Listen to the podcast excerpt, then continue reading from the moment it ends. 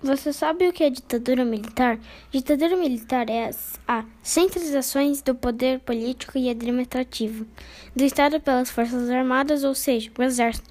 Isso significa que os cidadãos e as instituições estatais não participam de nenhuma decisão e as Forças Armadas decidem tudo. As Forças Armadas brasileiras realizam um golpe de Estado em 31 de março de 1964, que de, depois o presidente João Goulart conheceu, conhecido como Django.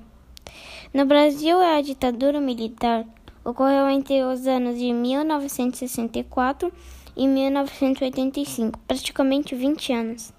É, isso é muito tempo, pois a ditadura militar no Brasil foi marcada como muita violência.